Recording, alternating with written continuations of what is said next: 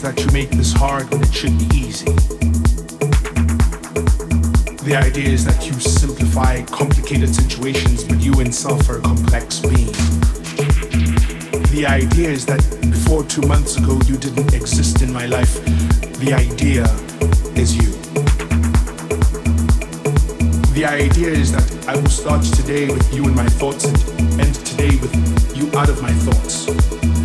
The idea is that I would like us to imagine it together forever and forever forever because together it makes sense. The idea is for us to join hands and only part when the spirit dies.